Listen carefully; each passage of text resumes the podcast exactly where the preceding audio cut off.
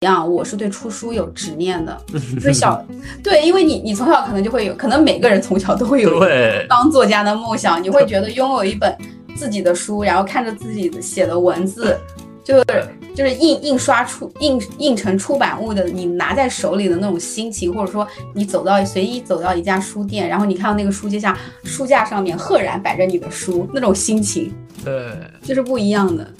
所以，所以我觉得其实是，呃，是选择决定命运。可能有的时候不一定是性格决定命运，是选择决定命运。刚好我周五也会做一个分享，就是那个主题就感觉是为我而定制的，就是白日的梦想，夜晚的诗人。哇，这大概是我我的状态吧。我觉得可能白天更多是生活，晚上更多是创作，就是我现在的状态。对我现在也是这样。我记得就是林老师跟我合作一段时间之后，忽然有一天问我说是，那个哎你要不要来来简书？感觉其实你蛮喜欢文字的。我说好呀。然后他问我现在工资多少钱？我记得当时工资也不是特别高。他说哇那你太贵了，我挖不起你。哎是是是的，因为我也经历过这个过程，就是梦想了。我下一个梦想是，呃我自己写的小说被改编成电影，然后我要包场，请我和我的家人、我的好朋友们去看。你的作品投入到汪洋大海里面是很难被发现的，所以你要站到想办法站到在你的目目光在你的视线范围内更高一点的地方，让更多的人看到你。我。我们公司最近不在做 CNY 吗？我跟他们说，你们别搞那乱七八糟的，还他妈编个舞，我给你们条路，你们直接让人站到你店门口，直接跳科目三算了。我就感觉现在真的就是流浪为王，真的。我之前其实有在上海的周边城市买过一个八十多平的小房子，嗯，然后那个房子的首付就是用我，就是那个房子的钱就是用我的版税买的。嗯，欢迎我们今天的嘉宾。欢迎林夏老师。那今天其实请林夏过来，我觉得两个事儿，一个是其实我蛮想聊一聊，就很多人很羡慕的他的出书的经历。那第二件事，其实林夏除了作家身份以外的话，他现在也依旧和我一样，还有自己的主职工作，还在上班去养活自己。所以我也蛮好奇，想跟他聊一下，就是作为那么多本畅销书的作家，依然还需要。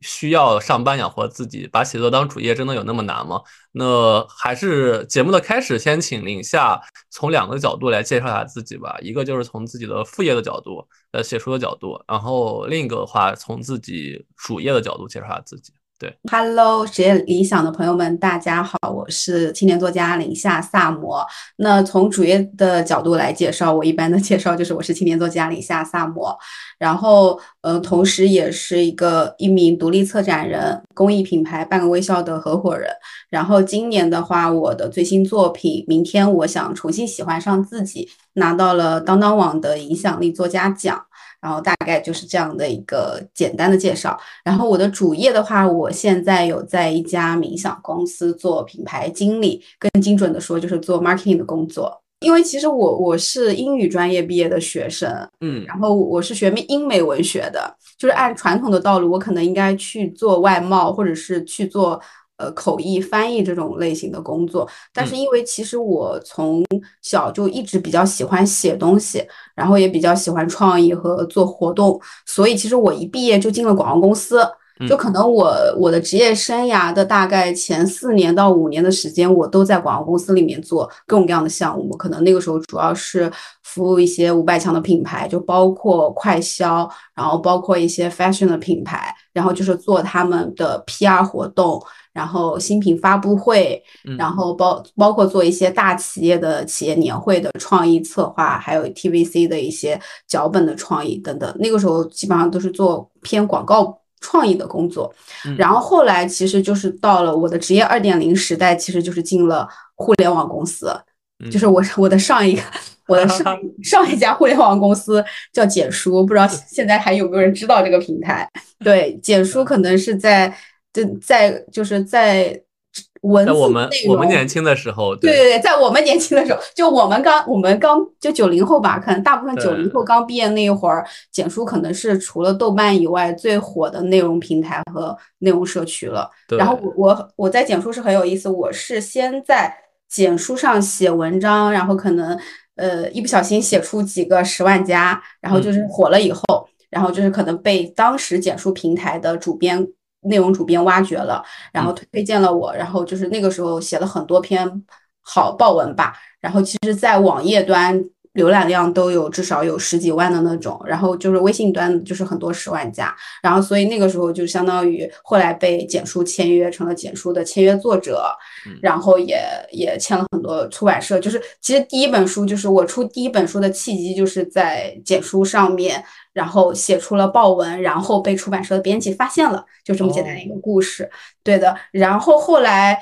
就是我是先成为了简书的作者，签约作者以后。然后其实也当时也也认识了偶然的机会，也认识了简书的创始人，然后认识了简书的运营和市场的小伙伴。然后刚好我本来的本职工作在乙方 agency 的时候就是做创意、做市场的，所以后来其实又在简书的市场部做过一段时间。嗯哼，让。对，然后到了二点零的阶段，然后我的三点零阶段，其实我有做过一段时间的自由职业，就是自由作家，大概有两三年的时间。然后那个时候主要是在写一些，呃，有自己有做自己的写作课，然后是当时被一个平台给买断了，然后自己有也在写写断断续续的写一点短篇小说什么的。然后再后来就是我现在，然后我又重新回归职场。你刚刚一开始说，如果你的主业的话，你说是青年作家。所以我觉得，其实你脑子里潜意识一直在做斗争，可能觉得作家和自己的主职工作哪个才是你真正的主业，对吗？啊，对的，对的，就是，嗯，我觉得这是就是一个真的就是，嗯，或者说他是叫白，刚好我我我想到，等一下，这里我我想到一个点啊，我有点忘记了。特别有意思的，刚好我周五也会做一个分享，就是那个主题就感觉是为我而定制的，就是白日的梦想，夜晚的诗人。哇，这大概是我我的状态吧。我觉得可能白天更多是生活，晚上更多是创作，就是我现在的状态。对我现在也是这样。对，就是所以我们都是嗯，都是斜杠一加一青年。对。哎，其实其实我刚刚想了一下，我和林夏认识的时候，我们俩刚刚在回忆，就是我们俩其实是一六年，我当时刚毕业的时候加入了领英，然后当时我是应该是领英最后一任的赤兔运营的负责人。对，当当时是也是找到了简书的创始人林立老师，对吧？就是当时他跟他聊了一下，说是哎，我这边要做在线知识分享，然后你有没有一些好的嘉宾可以来分享一下？因为毕竟赤兔是依依赖于领英的嘛，我觉得其实对大家一些职场背书还蛮好的。当时他也给我们俩拉了个群，对，然后当时我们就认识了，然后给那个林夏做了第一场分享。我刚才看了一下，我们第一场分享应该是说不会做。呃，不会做广告的作家不是好作家，类似于这样的话题，我觉得你当时斜杠去讲了蛮多的话的，对对。啊，就是挺挺有意思的，就是我感觉像是一种命运的回旋镖，因为当年聊的其实也有有聊到一个破圈的话题，嗯，对，然后今天其实我们聊斜杠，它本质上其实就是不同圈子的破突破跟融合，当时其实。我记得就是林老师跟我合作一段时间之后，忽然有一天问我说是那个，哎，你要不要来来简书？感觉其实你蛮喜欢文字的。我说好呀。然后他问我现在工资多少钱？我记得当时工资也不是特别高。他说哇，那你太贵了，我挖不起你。哎，是是是的，因为我也经历过这个过程。就是呃，其实我我进简书之前，其实就是聊聊过好几次，大概聊了两三次，然后后面才进去。对，也也是因为，因为那个时候其实简书也是创业公司。对，对对对，就是他他开一个，比如说如果他开一个比较高的工资的话，他们也会评估一下人员成本啊什么这种。对，而而且其实我觉得当时当年的简书真的蛮火的，就相当于是说文字行业的小红书了，甚至可以说，就所有喜欢文字的人，其实当时公众号甚至都可能没有他看的人多。对我，我觉得，而且是这样的一个逻辑。我的感觉就是，我的体感其实是简书当年孕育了一批写文、写文章很厉害的人，然后这一批人后来就是占据了公众号腰部、腰部甚至是头部的 KOL 的那种半壁江山，真的不夸张的讲。而且，而且蛮感谢当时林雨老师，就给我拉了蛮多群的，像你、像猫老师啊，像。李尚龙老师啊，其实很多老师就是我们中间还有微信，有些老师可能删了我，有些还没删。对，然后我想了一下，确实大家当时在简书写文章之后，就是很多的沉淀，真的是对大家一辈子都很受用的。对的，就真的，你看那个时候我们认识的，比如包括什么彪悍一只猫，然后彭小六、杨小米、卢璐说等等。其实那个时候入江之鲸好多，那个平那个时候，而且很典型的是，那个时候简书孕育出来的很多作者，嗯，他们经历过公众号的黄金时代以后，他们又进入了下一个生命周期。因为有很多人，比如说他，有的人他转型去做短视频了，像我知道的入江之鲸，他就是去做短视频，然后开始做电商、做带货什么的了。嗯，然后李相荣他有做过自己的电影，然后也自己开公司做内容平台。做知识付费，然后彭小六现在相当于是自己做知识付费，然后彪悍一只猫做知识付费做的很大了，都已经对对，就还挺挺有意思的，我感觉。对，所以他们其实是相当于我们俩之前聊的，就把副业当主业，然后还活得很好的一帮人。对他们是相当于就是以文字呃当做一个跳板吧，对，这推开了一扇门，然后就是推开了他们职业生涯的黄金时代。嗯，虽然我觉得你现在还有主业，但是我反过来想，如果我像你一样出了那么多本书的话，我还就是我主业也还有的话，我觉得也相当不亏，因为我真的觉得写一本纸质书这件事儿对我来说装逼比我做 手对吧？做某个特别大的项目，然后人尽皆知要高很多，因为它是专属于我个人的一个 IP 作品。对，嗯。对的，这个点其实这个点我还挺挺想聊展开一下的，因为我当年就是我我其实是偶然的机会在简书上写了几篇很火的文章嘛，就标题我到现在还能记得，比如说二十几岁你为什么害怕来不及，单身是最好的增值期，人生而孤独，呃类似等等，然后然后我会觉得说，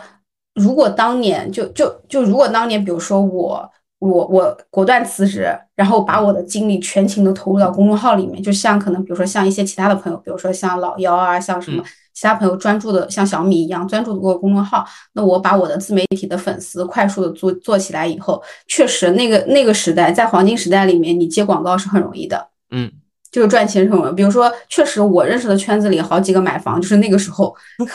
广告广告投放的钱，然后存下来去买了他人生当中的第一个房子。但但问题有个点是，第一我那个时候在上班，嗯，然后第二个就是可就是可能还没有说那个那个时候还没有到那个魄力，说我一定要出去自己干，然后我自己要自己创业或者是开一家公司或者是怎么样。第二个点就是我。这跟你一样，我是对出书有执念的。就是小对，因为你你从小可能就会有，可能每个人从小都会有当作家的梦想。你会觉得拥有一本自己的书，然后看着自己写的文字，就是就是印印刷出印印成出版物的，你拿在手里的那种心情，或者说你走到随意走到一家书店，然后你看到那个书架下书架上面赫然摆着你的书，那种心情，对，就是不一样的。所以，所以我觉得其实是。呃，是选择决定命运，可能有的时候不一定是性格决定命运，是选择决定命运。对，而且而且我前两天和我老婆在说，我说那个就以后你妈出去介绍我说我是 什么总监啊啥的，我觉得其实都不如说是介绍我女婿是个作家。怎么觉得，我觉得，对我觉得这么说的话好装逼啊。对，嗯，或者说可能也可能是因为作家这个身份会给人很多遐想的空间吧，因为你会好奇他创作的过程。然后会好奇他有怎样的心路历程，然后也会好奇他的生活方式跟生活状态。就比如说大家都耳熟能详，大家都可能知道村上春树他坚持跑步，然后他每天的创作状状态是怎样的。但其实这个世界上还有很多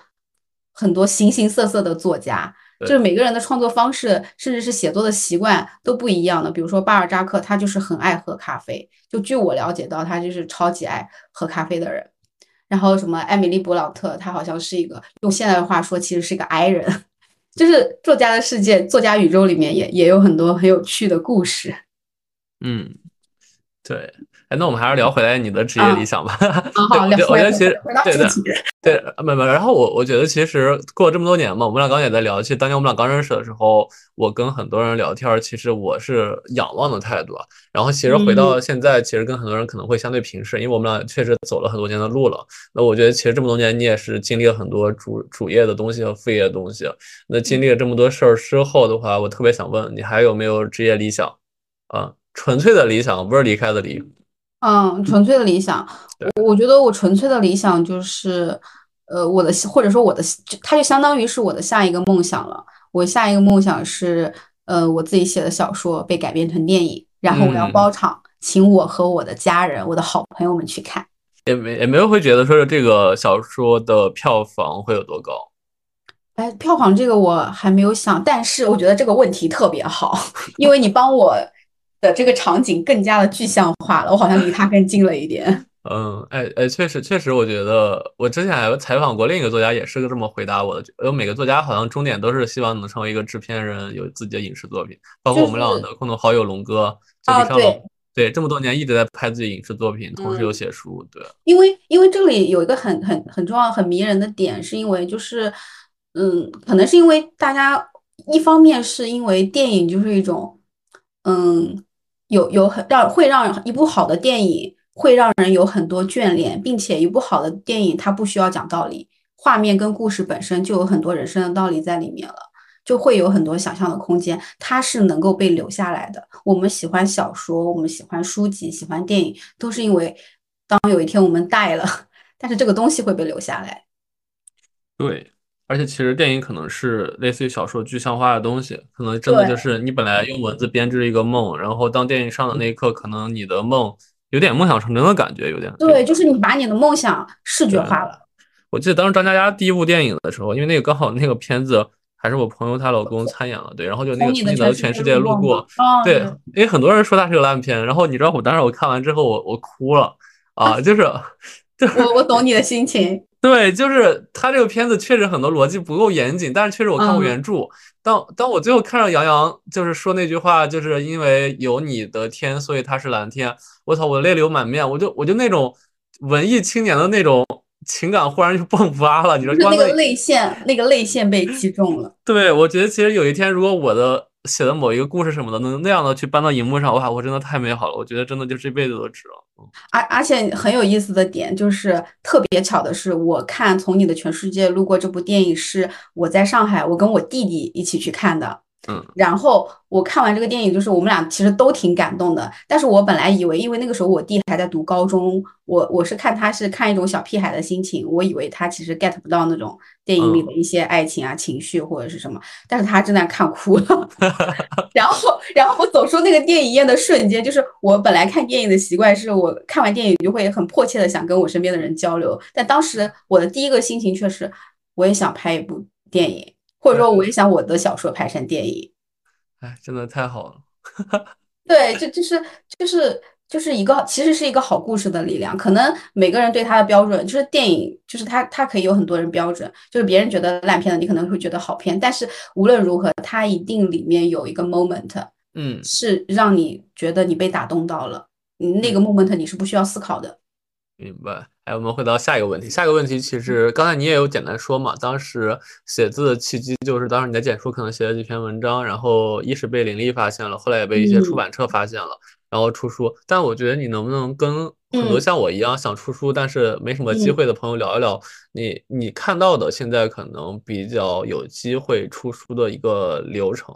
对，哦，就是出版的流程是？对，或者可能性？可以。对，嗯。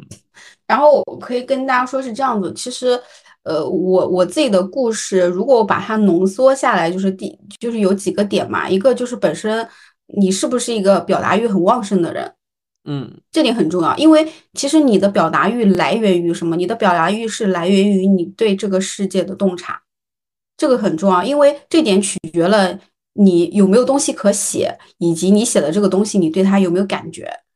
嗯，就就这个点很重要。然后第二个点就是说你。你需要先找到，你需要想办法，想尽一切办法被出版社看到，这是最重要的。就比如说我当年为什么能够出版我的第一本书，其实它的逻辑倒推出来是在出版社他签约我之前，他先看到我写了几篇他们觉得很好的文章，然后那篇文那些文章，比如说点赞、阅读、呃数据，其实它也有一点像流量思维了。嗯，就是对，就是数据说话嘛，就是你的文章看的人很多，有很多人喜欢，它引发了很多人的共鸣，然后出版社就会看中，就会看中你这个选题的潜力，他们才会来跟你聊出版的事宜。所以，其实，在你出版一本书之前，最重要的是你有没有想表达的东西，以及你如何让你的内容形态被出版方看见。那你的内容形态可能是你在某一些。比如说，类似于像豆瓣啊，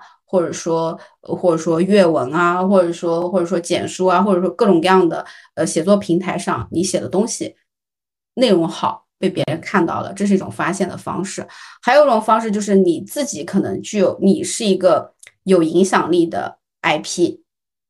嗯，然后出版社也会主动去找你。去聊选题的事情，因为有很多人就就好像演员，他演而优，他可能会唱歌，演而优则唱嘛，嗯，对吧？比如说有些歌手，他可能也转型去去拍电影，然后拍广告，然后上综艺，一样的道理，就是嗯，要先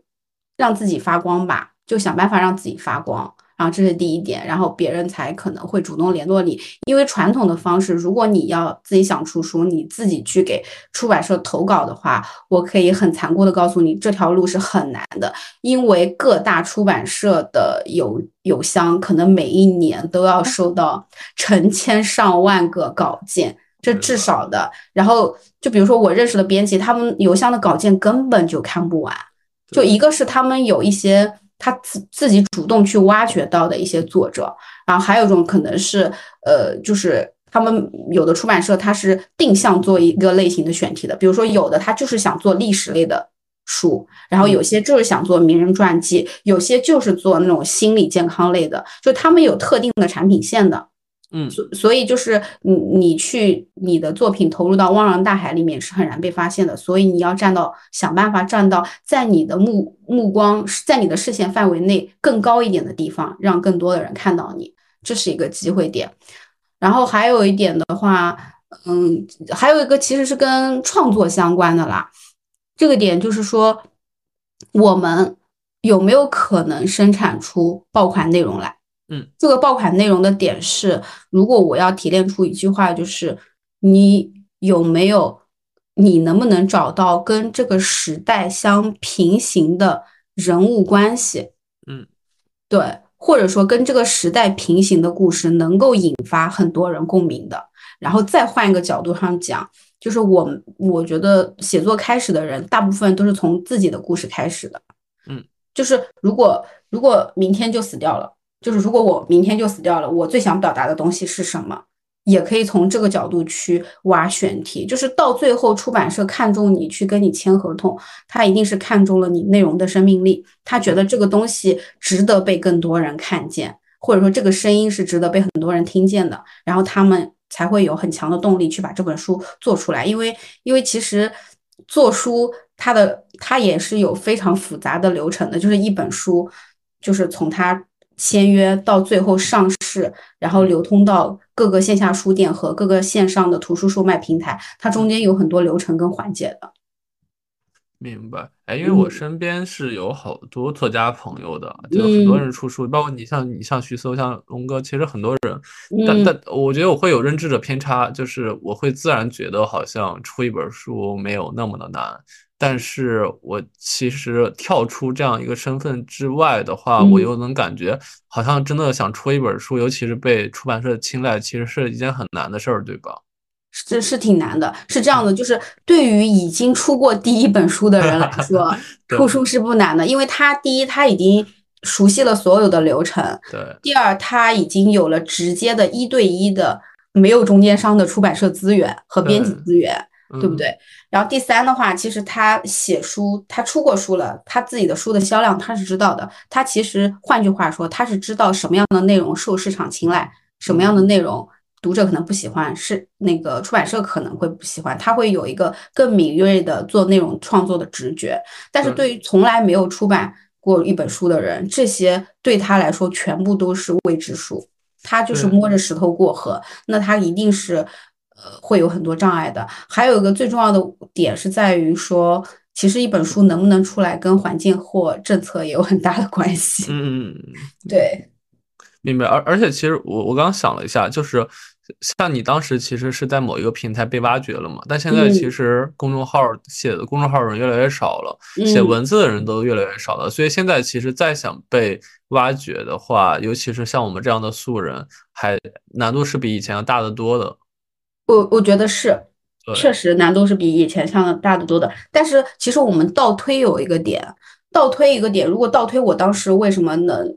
能出版第一本书，除了我个人的文笔和努力以外，最重要一点是我在我选择了在当时那个年代，在公众号的黄金时代适合我的平台。因为比如说到二零一五年和到二零一八年之间，我认为它是公众号的黄金时代。那这个黄金时代里面有两个背景，一个是那个时候大众他其实还是有阅读文字的一个习惯的，这是第一点。第二点就是还是有一些火的，呃，火的能阅读文字内容的平台的。嗯，对吧？比如说什么豆瓣啊，甚至知乎上也有写小说的。对，知乎上也有写小说、写故事的，像豆瓣啊、简书啊、知乎啊、公众号等等。那么问题来了，我们现在这个时代，它已经是一个短视频盛行的时代了。所以其实变成了我们要思考的问题是如何在一个短视频盛行的时代里，能让你的内容被更多人听见。那么，那么其实它就变成了如何借助现在时下流行的大众传播媒体的手段，去让你的内容内容被更多的人看见。那那其实解决方案，那我如果顺着这个思路说的想的话，解决方案就更多了。那比如说，我现在看到有那种就是卖版卖影视版权，他们怎么卖的？他们在小小红书上面，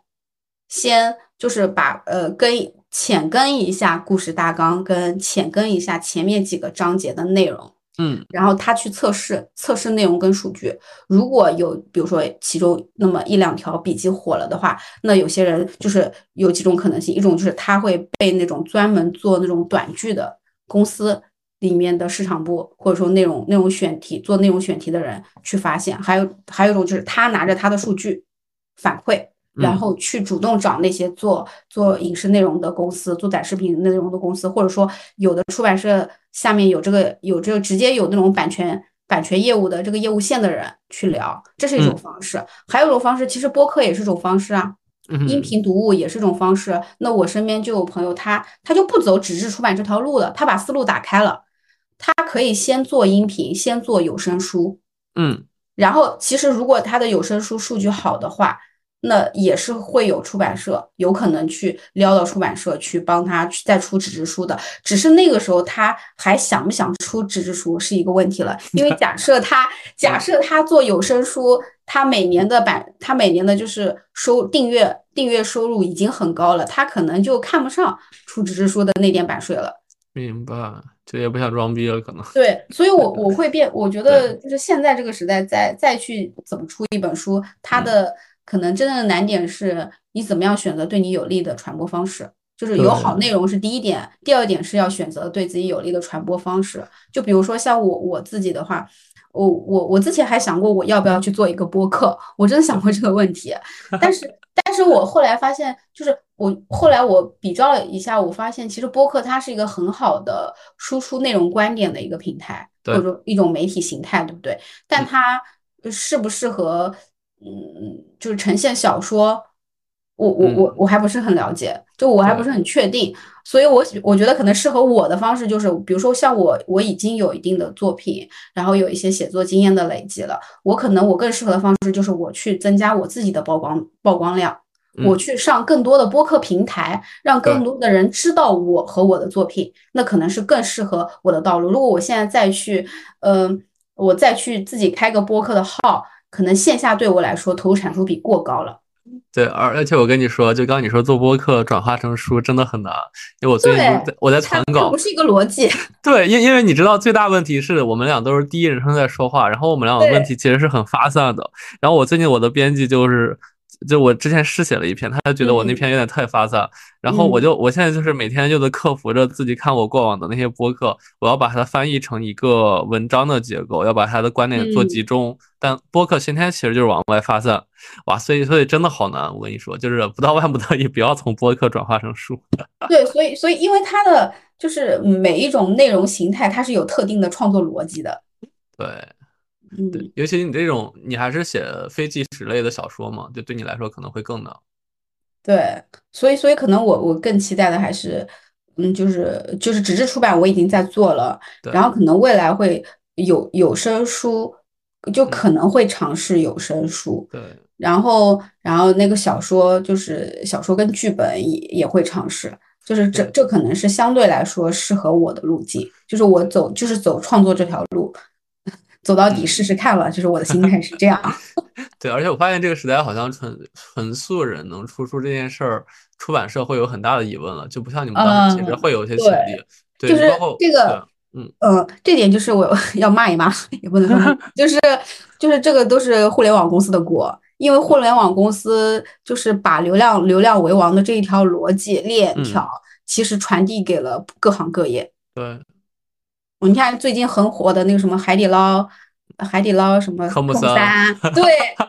你说人家本来只要做好服务，老老实实，就是对吧？卖火锅就行了，人家现在还得还得卖服务，而且这个服务是那个娱娱乐服务。我我们公司最近不在做 CNY 吗？我跟他们说，你们别搞那乱七八糟的，还他妈编个舞，我给你们条路，你们直接让人站到你店门口，直接跳科目三算了。我就感觉现在真的就是流量为王，真的，嗯，对，就是然后出版社现在也学会流量为王这套逻辑了，所以现在的出版社他不太愿意去签约一个纯素人的作者，因为因为他觉得盈利太难了。他们很怕，他们怕的点不是说要帮这个人去出书、去跑那些流程，他们怕点点是这本书出来了，到时候没人买，那出版社就就相当于要自己承担这个亏损了。所以他们更希望这个作者是，比如说他有一定的行业影响力，有一些好看的职业履历或标签，然后他有一定的粉丝量，对，对他们也会参考这些这些标准啦。所以。所以是，所以其实像比如说你你后面要出书，你做播客就很明智啊，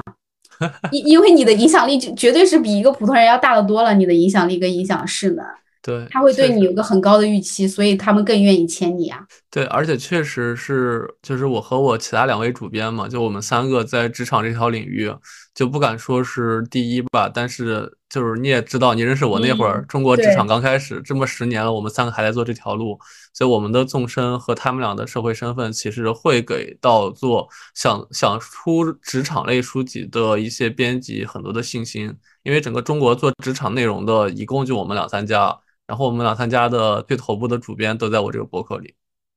对的，这是个很重要的点。这个东西就像就像为什么现在观众吐槽很多电视剧不好看、偶像剧不好看，他们都怀疑那些编剧没有上过班、没有常识。你就是可能你就是像我们这种上过班的，最大的优势就是我们真的上过班。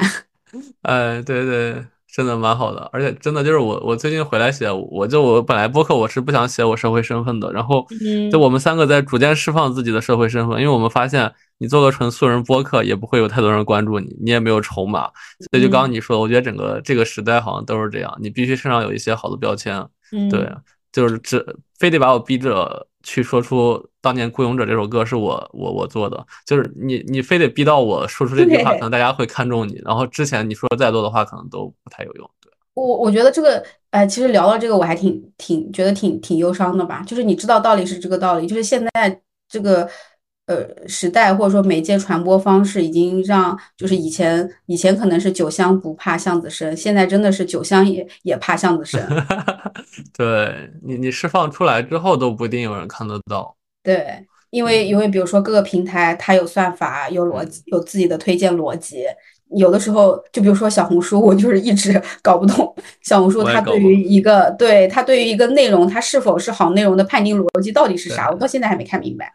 对，然然后我今儿还在跟小宇宙的编辑说，我说真的我好难呀！你说我天天日更，我的嘉宾质量这么高，你们还不给我流量，你们要失去一个优质的日更博主。啊，有的时候真的是这样。然后他们回我个哭脸，他们也不能 回我任何东西。嗯，真的就是真的算法真的会有时候影响到很多人的运势。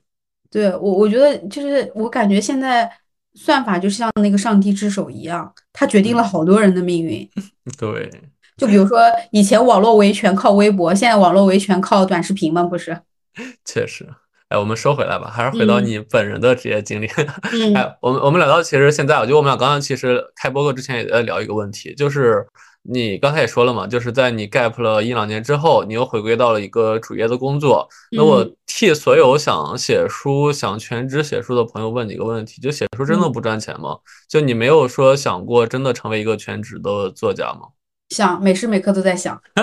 对对对，就是我的终极目标。我的终极目标肯定是成为一个全职作家。对对，我觉得现在是过渡期。那为什么有过有这个过渡期的存在？是因为。第一，我我我是想特别跟大家说的真心话，就是其实写作是能赚到钱的，但是你想赚大钱有难度。我就以我自己真实的经历跟大家分享，比如说我其实我之前在在上海，你让我买房子，我确实是买不起，因为上海的房子也不是普通人买得起的。嗯，对。但是我之前其实有在上海的周边城市买过一个八十多平的小房子，嗯，然后那个房子的首付就是用我，就是那个房子的钱就是用我的版税买的，嗯。而而且这么多年，就是可能因为我这个人花钱也比较大手大脚吧，其实我的主业并没有给我留下什么的存款，我的存款完全就是我的稿费，就是我现在的的理财习惯就是稿费存着不花。哦，对，然后我的朋友，所以我做占星的朋友，他们就开玩笑说，其实在我这里写作才是正财，因为我写作的钱留下来了，但是可能我上班的钱并没有留下来。对，笑死。对，所以，所以我会觉得，呃，写东西或者说内容创作本身是能够赚到钱的。但是你想赚大钱，比如说我说大钱是你想像小红书、抖音上的网红一样，接一条广告就几万、几十万。你想靠写作，比如说卖出天价 IP，像那个唐家三少跟天蚕土豆一样，那这个是非常非常难的。你甚至你想靠写作一年拿一百万的版税都是很难的。我可以给你一个参考标准，比如说。如果你要拿一年一一年一百万的版税，那可能你至少要做到写作领域的百分，就是百分之一、百分之二到百分之一，可能才拿到这个钱啊，在国内啊。但是如果说，比如说你在一个本身很收入就很占优势的行业，比如说你是航空，比如说你是飞行员，然后比如说你是做金融投资的，比如说你是互联网赛道里面的网红。那可能你只要做到这个行业里的腰部百分之前前百分之三十，你都远超这个收入量级了。对对，就所以，所以我我我是觉得，以我写作这么多年的经验，我觉得客观回答，如果让我客观回答写作能不能赚到钱，我觉得就取决于三个点：第一是你把你的这个写作版税带来的版税收入跟什么行业比；第二就是你个人的生预期预期是什么，比如说你在哪里生活。就很重要。如果我换一个小城市，只就是说白说的直白点，我不在上海了，我换一个小的城市，其实我拿版税生活是完全 OK 的。嗯，但是我偏偏在上海，我的结算是使用沪币的。对，我就我就举个再具体一点的例子，比如说我刚好前段时间去普吉岛玩嘛，就就是我们在普吉岛玩是几个朋友一起的，我们早餐午餐平常都吃的很丰盛的。那可能有的时候你吃一个很丰盛的 brunch，你 A 下来人折合人民币才不到三十块，就吃的很很开心很满足。但是普吉岛上一杯拿铁要二十八块钱人民币，所以就是你这个钱够不够花，取决于更取决于是物价水平。嗯，是就是而且写作这件事情其实它更像是种一棵树，它是一个慢慢生长的过程。就写作这个领域是没有一夜暴富的。就是你，哪怕是你以为的那个一夜暴富，它也是别人靠夜以夜以继日的写作所换来的。对，那那么问题就来了，就是如果一个人他他的目标就非常纯粹，纯粹到我就真的只是想赚钱，那我觉得你有更多更好的选择，写作绝对不是呃最适合你的路。但是如果你想通过内容赚到钱，那写作是一条你可以尝试的路。嗯。哎，我之前有听说，就是畅销书的定义是卖够三万本，是吗？啊，对，这个我可以给大家科普行业的真相。就可能不了解这个行业的人，以为一本书要卖到十万册、二十万册才是畅销书，但真相是，其实一本书它的实实在在的销量在三万册以上就可以算作畅销书，并且在任何一家出版社里面，如果一个编辑他做的书的实在的销实际的销量。在五万册、十万册以上，他在这个出版社都是可以横着走的。嗯，因为因为对，因为就说明他做的书马洋还是不错的。嗯嗯，就是卖书，它真的不像说卖面膜或者是 卖一些快消品那么那么那么简单那么容易。对，而而且其实，呃，你的五本书应该都是畅销书是吧？都卖过对对对对的对的，就是目前卖的最好的一本，应该至少有。十几二十万册了吧，应该差不多有这个。对，这是最好的一本啊。对，嗯，对，也有也有可能只就是刚刚过这个坎的本，对，刚刚过这个数量级的本。对，书。对，而且因为我我之前在腾讯视频负责了好几年的动漫的市场嘛，所以你也知道，我们我们腾讯视频动漫主打一个阅文大 IP 改编，所以像刚刚你说的《唐家三少》呀，《天蚕土豆》呀，《我吃西红柿》呀，什么陈东呀，是吧？都是阅文最牛的作者，每个人就别说版税了，光影视改编的收入，其实我不知道，可能都是千万级别的水平。对，就是他可以，就真的就是躺赢。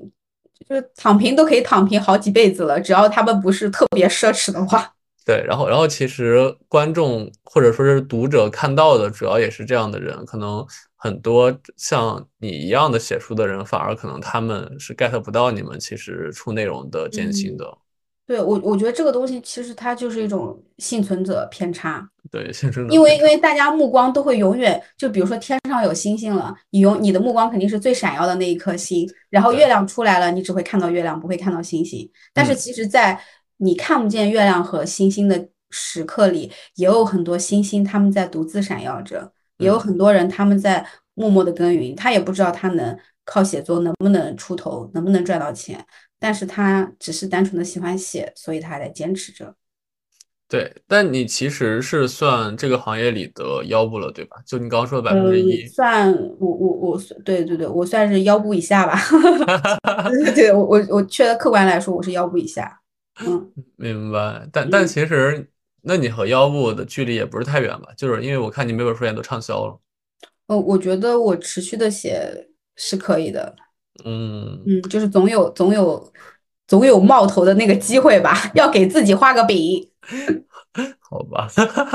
好难呀，我感觉写作就是真的比比我之前想象的要难很多。因为确实很多电影里或者呃电视剧里演的都是很多人是个作家，然后基本上就在家奋笔疾书，然后就火了。对，呃，但但其实是呢，真的是很多人就是可能被影视作品所。误导了我认识的那种全职的作家都是非常勤奋的，都是很卷的。对，啊，就是每每天非常规律的在创作，就真的像村上春树一样非常规律的在创作。比如说，我认识一个职业编剧，他已经做编剧大概十几年了嘛。他的写作习惯是他每天要写三千字，不管写不写剧本，他每天给自己定的目标就是写三千字。对，然后包括呃，包括还有个作家，我不知道有没有认识，就是周鸿祥。哦，不认识。对，反正他他也他也写的挺好的，然后他也卖出大概有三个影视版权了吧。然后我看他今年开小红书账号了，他他也是就是每天很规律，就是早上基本上就是健身，然后中午就是给自己做个饭，然后遛遛狗，然后回来又写作又健身，就是他的生活基本上就这样。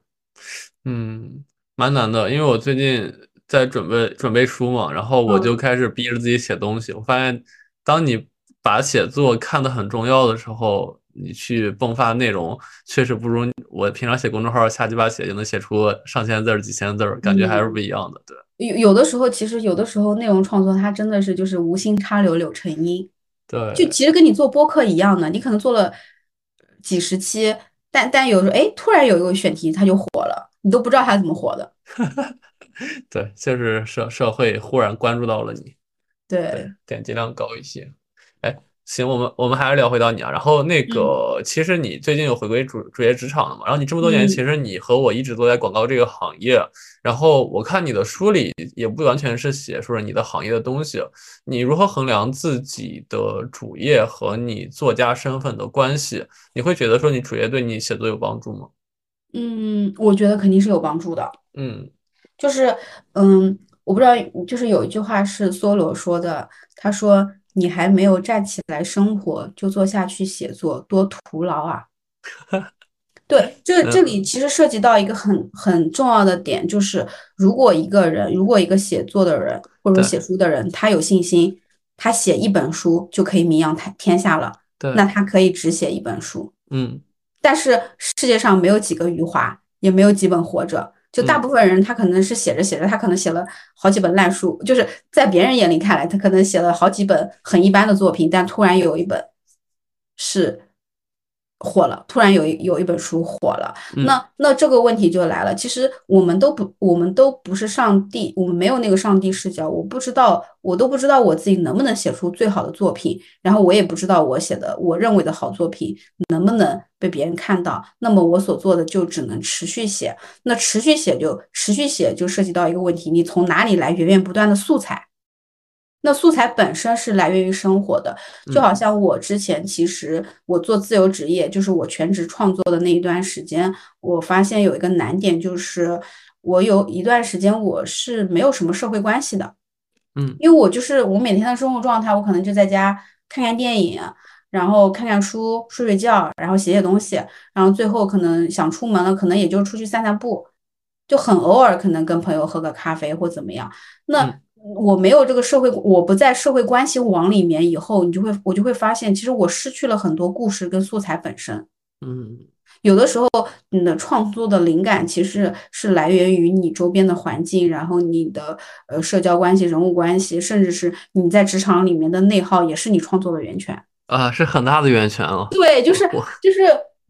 我自己之前跟朋友开玩笑嘛，我就说过一句话，我说如果你想让一个如何让一个普通人成为一个诗人，在最短的时间里，就是让他爱，让他失去。对，就就是很多很多爱情作品，其实都是因为那个人失恋了，然后对很强的悲伤感。人在人类在疼痛的时候更容易写出深刻的作品来。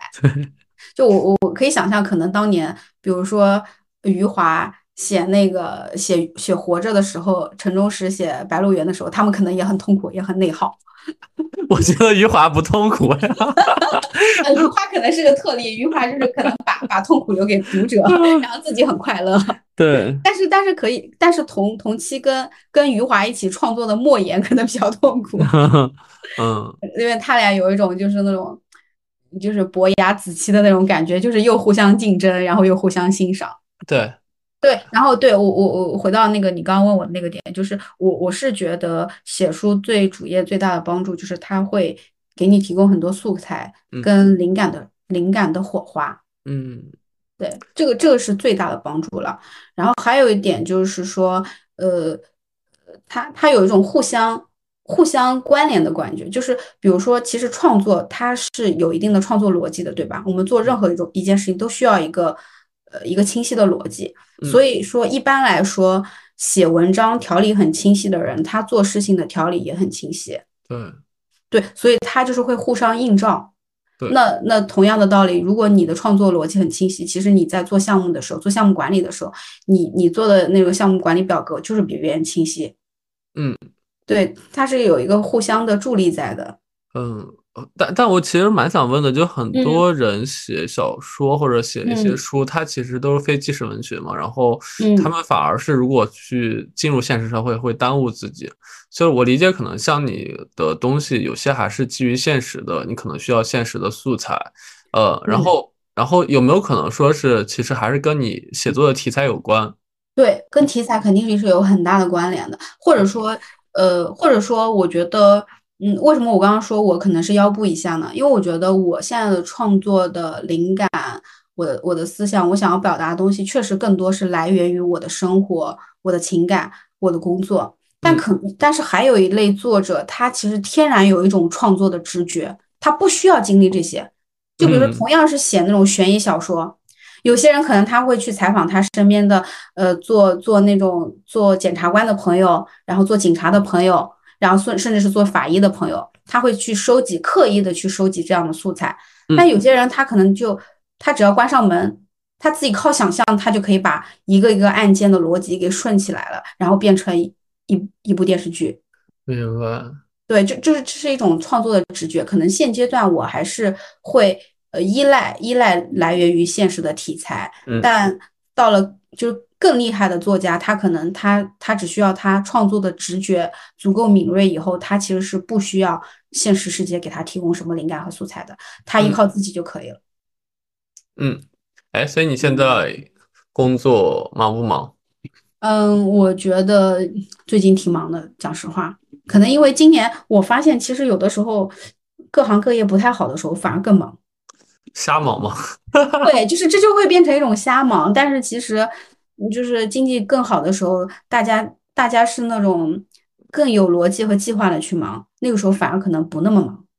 明白。哎，那你你如果很忙的话，其实是不是也没有什么时间写作了？因为其实你脑子里的事儿没法去割割了。对对，而且我写作的习惯就是，呃，我跟我的朋友习惯还有点不一样。我的状态是那种，我是那种项目制人才。嗯，就是因为我可我觉得我可能以前在广告公司待太久了，就是我被训练成一种机制，就是，呃，我比如说我写一本书，就是我一般都是我的效率就是从从我签完合同那一刻起开始提升，开始飞速提升，因为我就觉得这是对我来说，它其实已经是一个项目了。我要我我会给自己规划我的时间周期，对，然后我按照我的时间表去创作，这个时候我的效率是比较稳定的。但是比如说我这个选题我还没有我还没有嗯那个跟哪家出版社聊好，或者说我都没有想好我是不是要写这个选题的时候，其实那个时候是有点懈怠的，因为因为你它还不是一个一定会发生的项目，嗯，对。就是我，所以我觉得，其实你看主业对你的帮助不就来了吗？如果你不是规规律的训练过，其实你的执行 你的执行能力是没有的。就是其实作家是最需要的能力，其实是自律。对，呃，这不是指作家，我觉得是谁的，任何人都需要自律。自律才是第一生产力啊！真的。然后除了自律以外，第二生产力就是 deadline。真的，因为很多朋友都说是我卷他们，我想说，其实我并没卷他们，这就是我日常的习惯。我我每天游泳，每天去做播客这件事儿。我看你每天健身是吧？还对，它是落在我每天的 deadline 或时间轴里的。反而某一天不做，我反而觉得会奇怪。但会很多人来说的话，其实对就会拖延到最后一刻嘛。嗯，因为因为你已经形成肌肉记忆了。对。而且我我觉得这特别明显。比如说我自由职业那段时间，其实我我基本上也是差不多每天写一两千字的那个状态。嗯。然后我突然有一天停下来了，就很难再接回去。就是那个状态就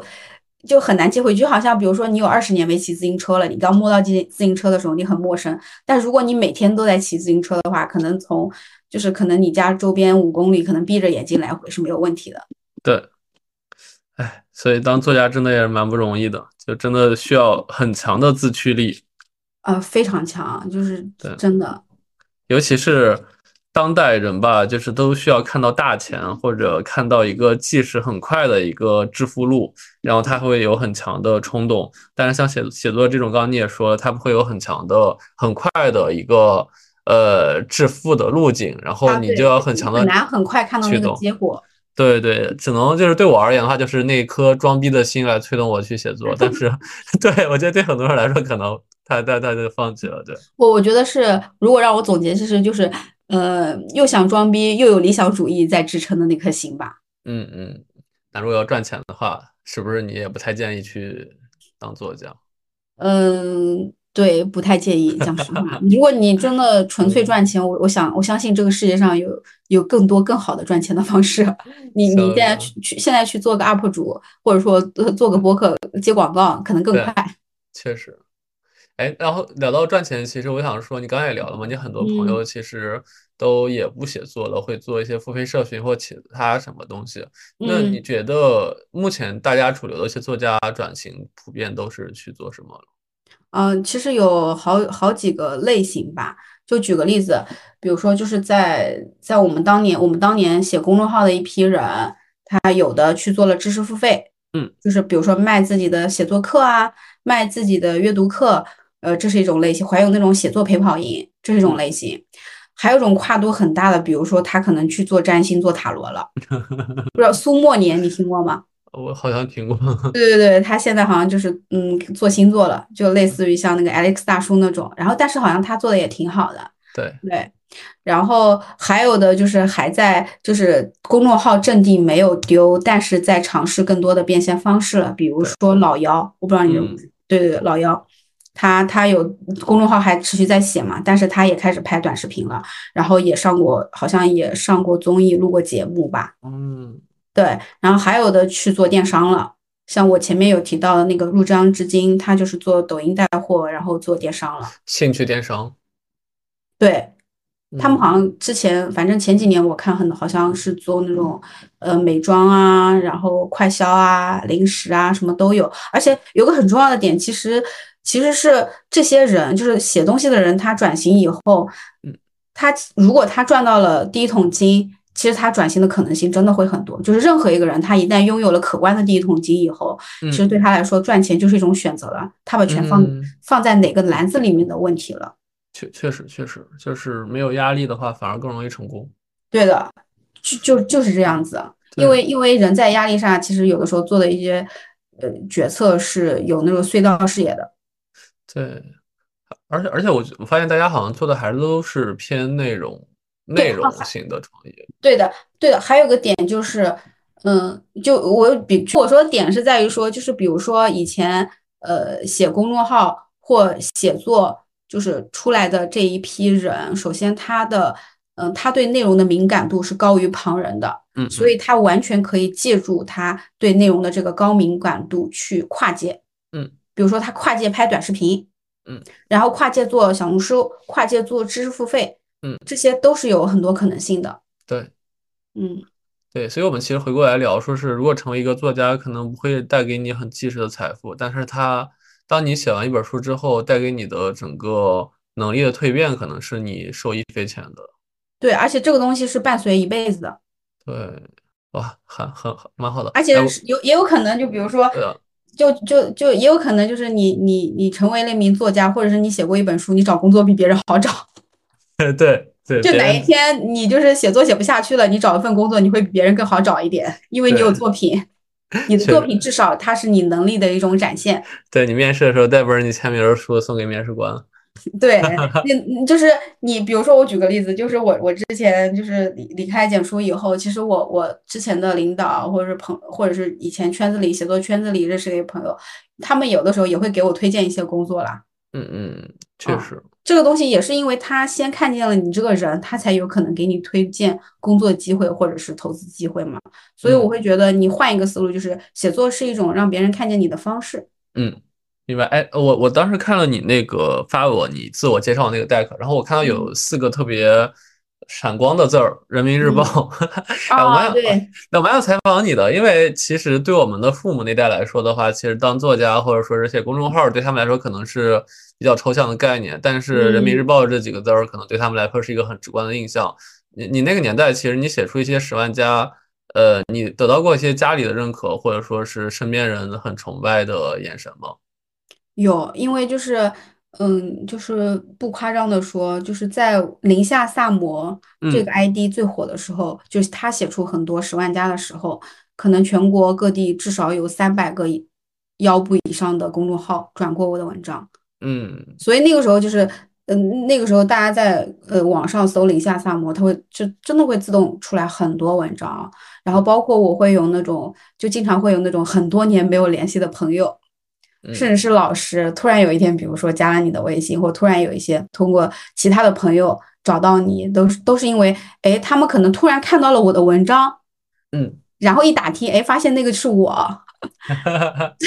对，就就。就是很很有意思的事情，对，就有很多，包括有一些呃朋友，比如说我有朋友他们去了国外，然后就哎有一天跟在可能去国外旅旅游的某一个朋友又认识了，然后聊天，哎。突然就聊到了“零下萨摩”这四个字，然后我当时就觉得哇，好好神奇啊！嗯嗯嗯，对，就是就是一种对对命运的回响。但但是我想问，就是后来随着文字时代的结束，然后慢慢你也没有那么多的作品，可能会被大众过去。你有没有很强烈的感知，就是那种魔力在逐渐流失的感觉？嗯，会会有，我觉得是那种，或者说，我觉得是是大众阅读习惯的变化。就可能以前的人会对文字更有感觉，然后慢慢的他们的偏好变成了，就是有图的时候他就不看文字了，嗯，然后现在变成了有短视频他就不看图片了，对，就是是是大众阅读的偏好发生了变化，然后导致其实受欢迎的内容形态也发生了变化，嗯，所以对你来说有没有某一个时间点是你印象特别深刻的交织点，就是发现忽然没人看文字了？我我觉得可能是一九年以后吧，一九也不是没人看文字了。我明显的感觉就是二零一九年、二零二零年以后，就是依然保留着文字阅读习惯的人，嗯，变少了。对，因为但因为是这样子的，就是这个东西就相当于每一个人，假设每一个人他他生命周期里他拥有的时间额度是等份的，那你等份的时间额度，你花其中的百分之六十的休闲时间用去了刷短视频，你就不可能再有另外的百分之六十的时间用来看书了。嗯，这一定是涉及到一个取舍的问题。对，但是但是我我我我再换一句话说，就是我心里肯定是会有一些些遗憾的，因为我会觉得短视频真的太杀时间了，就是占用了很多人他深度阅读的时间。但另一方面，我又会觉得，其实喜欢看文字的人，他还是会喜欢看文字。就比如说，我举个例子，我我还是喜会喜欢去看纸质书，然后我我还是会觉得，哎，我我读到一个很很深刻隽永的故事，那种带给我心灵的滋养。是短视频无法替代的。比如说，之前上海上海的特殊时期，我们被困在家里的时候，就有段时间，其实我情绪是比较 down 的。但是我那个时候，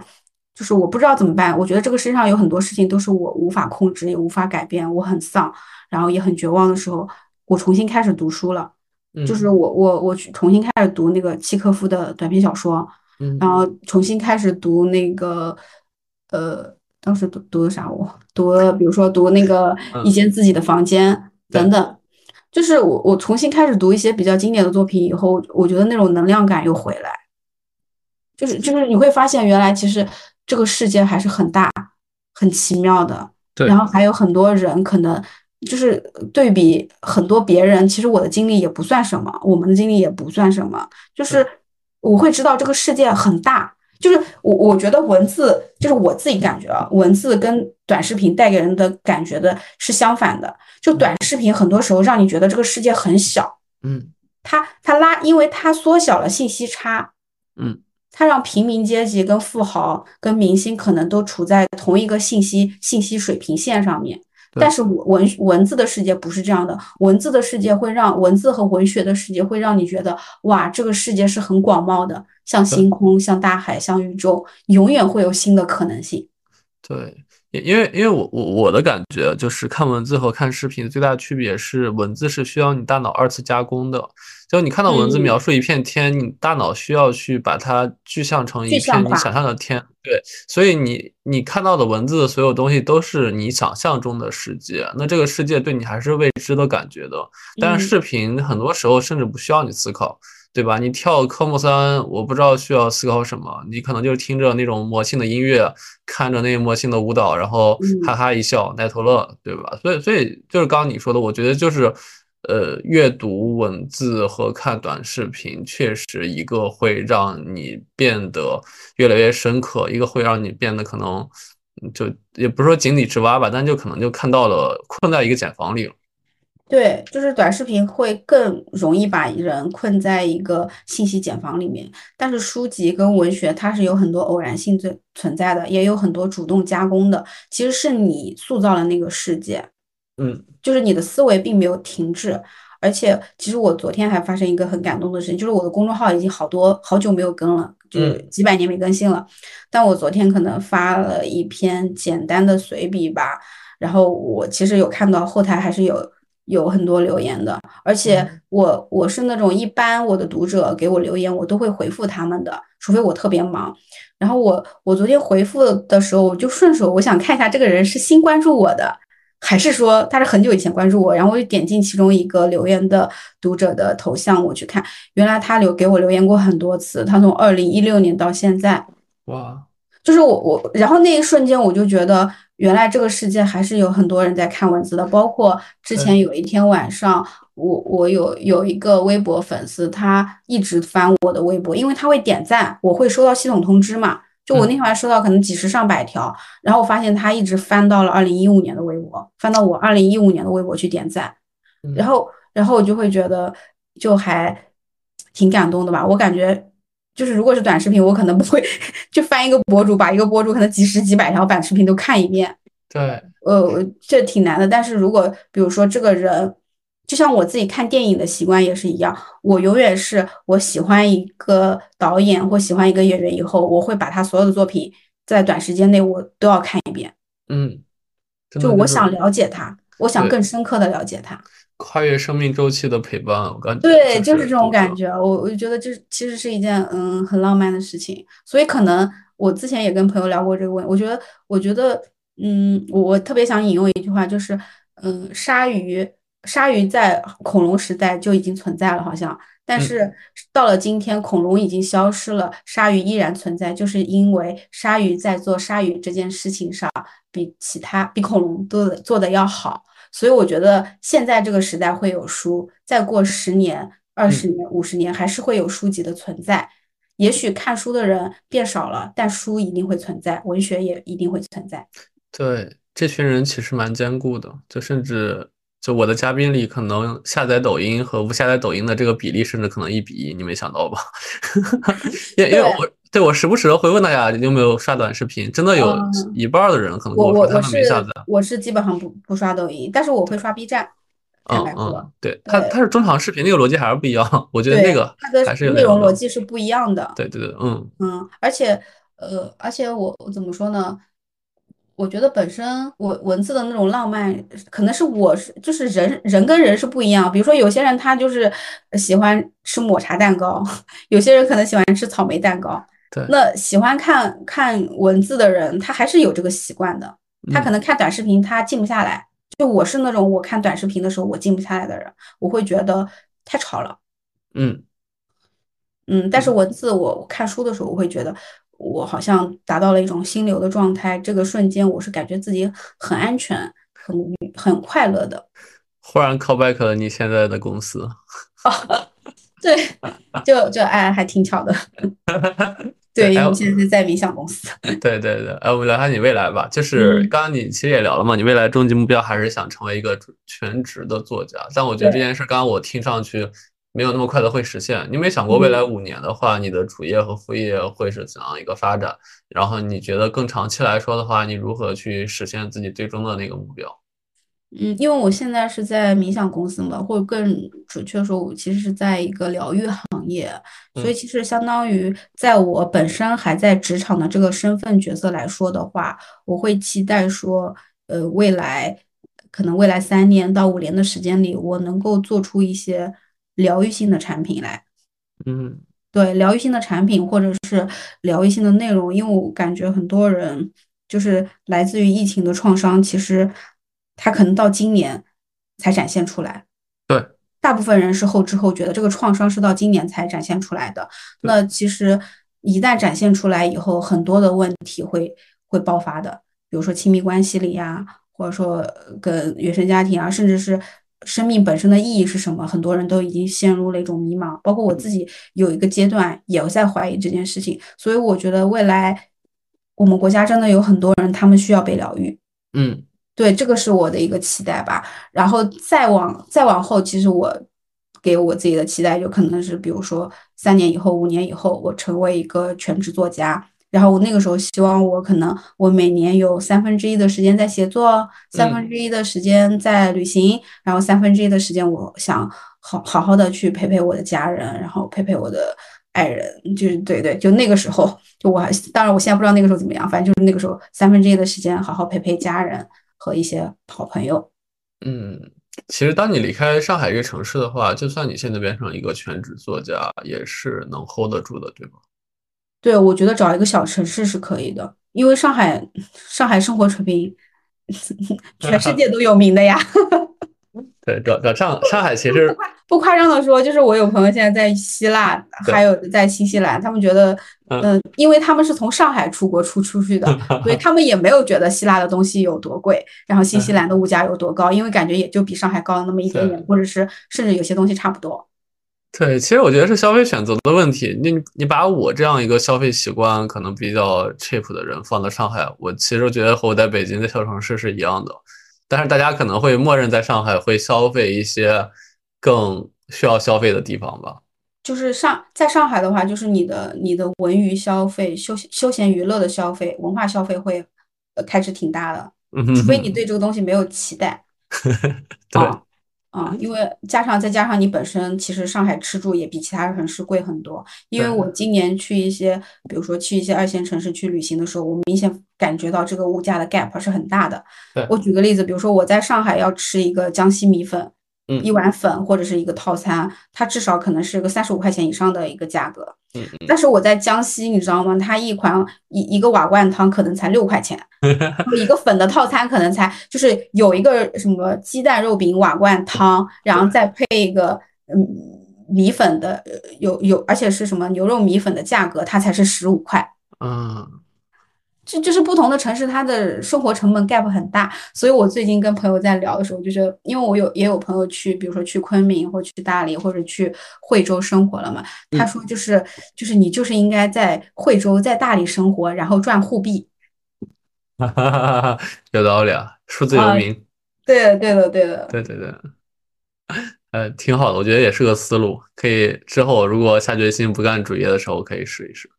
嗯，真的，嗯这或者或者其实再再放一大一点，说我们我们一生要赚多少钱才够花，其实真的取决于我们的生活方式和消费习惯。对这不取决于我们的赚钱能力，很多。是的，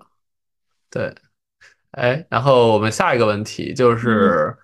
就是虽然你也说了，可能写书没那么的赚钱，然后嗯仍然有很多像我一样的想写书的朋友存在，你嗯能不能最后给大家一个比较切实的建议，就是，呃，就随便吧，可以说是嗯就是心态，也可以说是如何能快点出书，都可以嗯的。可以，那我我给一下，我给大家一些具体的建议吧。嗯嗯第一个，比如说想出书的朋友，就是大家找工作要去找适合自己的行业和公司，其实写作也一样，就是你要找到，一定要找到适合自己的内容赛道。比如说你，你可能就是很很适合写职场类的，因为你在职场里面待了十年，大大小小的事情，比如说可能职场内斗啊，或者是呃各种复杂的关系啊，项目如何处理，你看的太多了。你是能够提炼出一些洞察来，然后这些洞察其实是对于那种呃刚毕业的人、大学生啊、职场小白是有很多启发的。那嗯还有的人，比如说他可能对小说就天然，他他就是天然比别人对小说的那种审美更强一点，那他可能就适合去写小说。那还有一些人可能是对疗愈、对心理方面的内容，他可能是心理学背景的，他对疗愈、对心理的内容更有敏感性。所以最重要的点是要找到你最喜欢和上擅长的东西，你才能有可能创作出有生命力的东西。这是一个点。然后第二个点就是说，嗯，你可以问问自己，就想出书的人可以问问自己，你最喜欢的作家和作品分别是什么？如果你想在出书这件事情上弯道弯道超车的话，最快的方式就是去模仿他们。对，还有还有第三点是，我觉得是得益于我在互联网公司上班的经历。我觉得其实你可以运用产品经理的思维去梳理一本书的逻辑，对，这个非常重要。嗯，然后最后最后最后最最切实际的点就是，其实出书有点远，但所以先开始你的第一笔吧，就是从出书的梦想可以先从写完一篇完整的并且自己满意的文章开始。对，而且而且，其实我我觉我觉得，其实刚刚你说的出书，呃，虽然很难了，但是嗯我我想起一个成功学大师说的一句话啊，就是就是就是，虽然很荒唐，为什么我会记住这句话？但是我还是想分享，就是他说的一句话是说，哎，他这个人不太好，但这句话是这么说的，就是呃，你你在每个人。总有一个赛道上，他能是全世界最好的。你要找到那件事儿。如果你做一件事儿是全世界第二，那你就是错误的。你要找到那件，呃，全世界你能做到第一的事情去做它。就我觉得你说的是是有有道理的，就好像最近呃那个很火的那个人大的鹅腿阿姨，嗯，就是因为她做的鹅腿好吃呀，对，就是她做鹅腿做到都没有做到全世界，她做到北京城对。有名，她就已经让可能全中国的人都知道她了。对我我当我当时看那句话，我特别洗脑，我就感觉跟练功一样，就是全世界第一，每个人都有一个赛道，就那一什么样的赛道。我当时还思。考了半天，好像杜子健说的，他也不是成功学大师。全世界第一，哎，是有这个道理啊。对对对，就是找到我我，或者说我换一句话，换一种方式来表达的话，我我觉得每个人他都一定有个天赋技能点的，就是你要找到你那个天赋技能点是什么，然后把它跟创作结合。嗯，就比如说有些，就举个例子，假设我是一个厨艺非常非常厉害的人，嗯我能把一碗普通的就是蛋炒饭做到让你好吃到流泪，然后 然后我就可以出一本我做的蛋炒饭为什么这么好吃。确实，对，就是这这其实逻辑是一样的嘛，就大道至简嘛，就很多复杂的事情，如果真的推演起来，发现其实它背后最深的那个逻辑反而是最简单的。对，哎，那最后一个问题啊，最后一个问题也是会问到每个嘉宾的一个问题，就是如果回到二十岁，你还会做出当时的选择，成为如今的你吗？嗯，我觉得会。为什么呢？因为我在公众号的黄金，就是我二十岁刚毕业的时候，对，就也就是说我在公众号黄金时代的遗憾就是我没有把我当时的名气跟影响力变成钱。嗯，就是我当时我写了很多十万加的文章，但是其实那些文章我并没有去用来去经营我自己的公众号，而是去养活了一批一大批转载文章的公众号，很 多。真的就是，嗯，那时候很多头部，呃，十点读书、行动派，然后清华南都思想聚焦、二更食堂、简书，包括简书的号等等，就是那个时候有很多账号都转载过我的文章。嗯，就是如果我用来去经营自己的公众号的话，可能我也早都火了。所以这个是我的一个小小的遗憾了吧？但是它是遗憾，但是我也并不后悔。不后悔的原因是。第一，我就是一个不喜欢后悔的人，对对对，我不喜欢后悔，所以我就不去后悔。然后第二就是，我觉得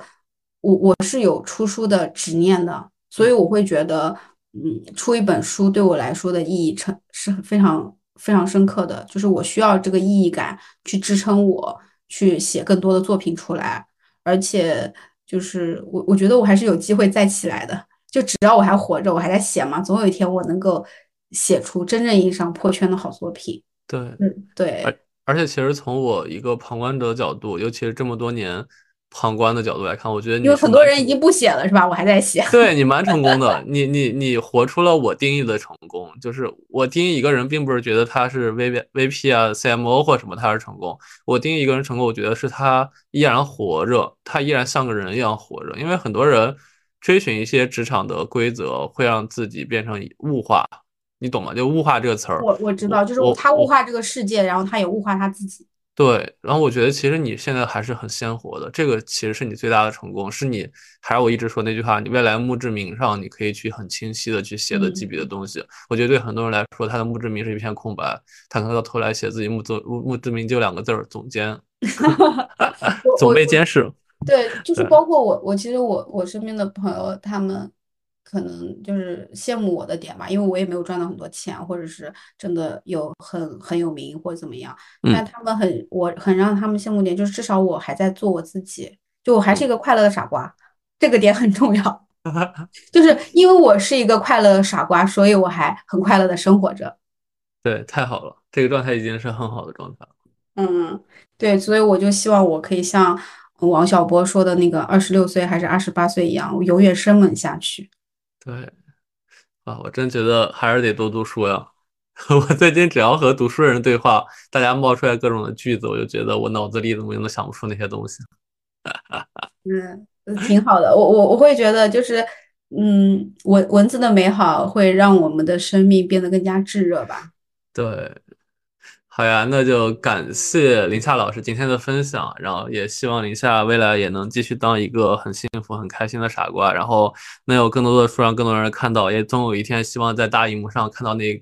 那个写着你名字为导演或编剧的影片，让我泪流满面。好，到时候等我的，等我写的小说改编的电影上映了以后，我会请你去看的。先给你画个饼，也给我自己画个饼。好的，然后，然后最后一句话，我想送给你，二零一六年九月二十三号送给我的一本书上写的八个字吧：以梦为马，不负韶华。我翻到那本书了。我们一起加油，一起加油，一起。对，然后我我明年可能会有小说上上市哦。哇，太棒了，太棒了！第六本书，对对对，我在努力，还在努力。好，谢谢林夏。好，谢谢，谢谢。我的青春也不是没伤痕，是明白爱是信仰的眼神。什么特征，人缘还是眼神，也不会预知爱不爱的可能。